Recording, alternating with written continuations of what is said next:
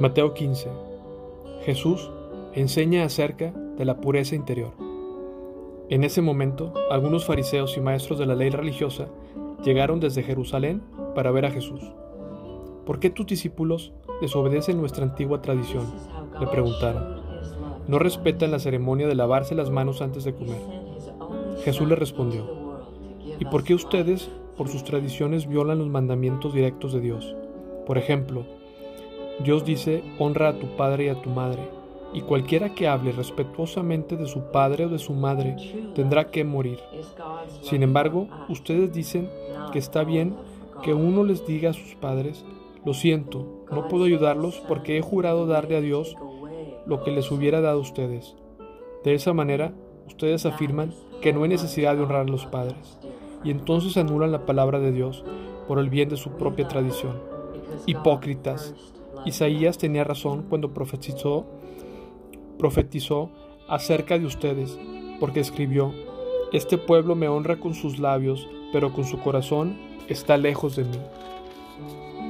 Su adoración es una farsa, porque enseñan ideas humanas como si fueran mandatos de Dios. Luego Jesús llamó a la multitud para que escucharan acerca.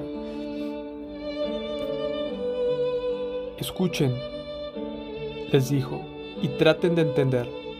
Lo que entra por la boca no es lo que los contamina. Ustedes se contaminan por las palabras que salen de su boca. Entonces los discípulos se acercaron y le preguntaron, ¿te das cuenta que has ofendido a los fariseos con, lo que acabas de decir? Jesús contestó, Toda planta que no fue plantada por mi Padre Celestial será arrancada de raíz, así que no les hagan caso. Son guías ciegos que conducen a los ciegos, y si un ciego guía a otro, los dos caerán en una zanja. Entonces Pedro le dijo a Jesús, explícanos la parábola que dice que la gente no se contamina por lo que come. ¿Todavía no lo entienden? preguntó Jesús. Todo lo que comen pasa a través del estómago y luego termina en la cloaca. Pero las palabras que ustedes dicen provienen del corazón. Eso es lo que los contamina, pues del corazón salen los malos pensamientos, el asesinato, el adulterio, toda inmoralidad sexual, el robo, la mentira y la calumnia. Esas cosas son las que los contamina. Comer sin lavarse las manos nunca los contaminará. La fe de una mujer gentil. Luego Jesús salió de Galilea y se dirigió al norte, a la región de Tiro y Sidón.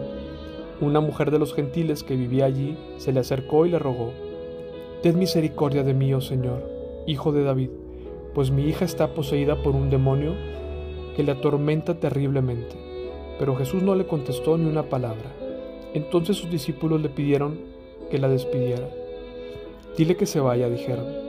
Nos está molestando con sus súplicas. Entonces Jesús le dijo a la mujer, Fui enviado para ayudar solamente a las ovejas perdidas de Dios, el pueblo de Israel. Ella se acercó y lo adoró y le rogó una vez más. Señor, ayúdame. Jesús le respondió. No está bien tomar la comida de los hijos y arrojársela a los perros. Es verdad, Señor, respondió la mujer, pero hasta a los perros se les permite comer las obras que caen bajo la mesa de sus amos. Apreciada mujer, le dijo Jesús, tu fe es grande, se te concederá lo que pides y al instante la hija le sanó.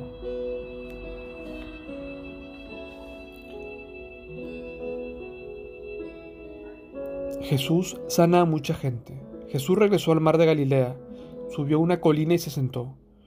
Una inmensa multitud le llevó a personas cojas, ciegas, lisiadas, mudas y muchas más. Las pusieron delante de Jesús y él las sanó a todas. La multitud quedó asombrada. Los que no podían hablar ahora hablaban los lisiados quedaron sanos. Los cojos caminaban bien y los ciegos podían ver y alababan a Dios de Israel. Jesús alimenta a cuatro mil. Entonces Jesús llamó a sus discípulos y les dijo, Siento compasión por ellos, han estado aquí conmigo durante tres días y no les queda nada para comer. No quiero despedirlos con hambre, no sea que desmayen por el camino. Los discípulos contestaron, ¿Dónde conseguiremos comida suficiente aquí en el desierto para semejante multitud? ¿Cuánto pan tienen? preguntó Jesús. Siete panes y unos pocos pescaditos, contestaron ellos. Entonces Jesús le dijo a la gente que se sentara en el suelo. Luego tomó los siete panes y los pescados, dio gracias a Dios por ellos y los partió en trozos. Se los dio a los discípulos, quienes repartieron la comida entre la multitud. Todos comieron cuanto quisieron. Después los discípulos recogieron siete canastas grandes con la comida que sobró. Aquel día, cuatro mil hombres recibieron alimento, además de las mujeres y los niños. Entonces Jesús envió a todos a sus casas y subió a una barca y cruzó la región de Magadán.